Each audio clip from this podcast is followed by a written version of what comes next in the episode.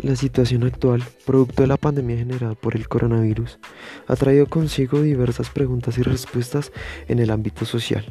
La pregunta a la cual daremos respuesta será, ¿cuáles son las posibilidades que nos brinda el ciberespacio como recurso para la transformación social y el progreso en la coyuntura actual? Así como la escritura y la imprenta generaron cambios radicales en los modelos sociales, las nuevas tecnologías que ponen al mundo virtual al alcance de las manos, los distintos y cada uno de los saberes imprescindibles para un cambio no serán la excepción.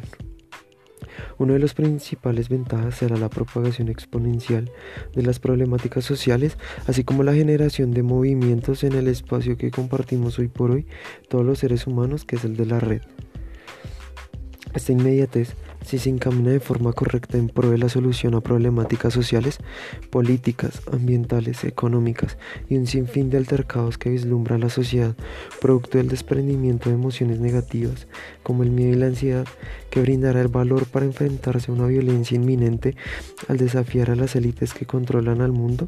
y ello repercutirá en emociones positivas como el entusiasmo y posteriormente la esperanza de un cambio y un progreso que más que una obligación de todos y cada uno de los pueblos es una necesidad producto de la represión y el control mundial. En conclusión, este cambio que se venía dando paulatinamente, pero por el momento actual se dio de forma drástica, ofrece un sinfín de posibilidades para generar un verdadero cambio y un progreso que se estructure desde lo colectivo y no desde lo individual.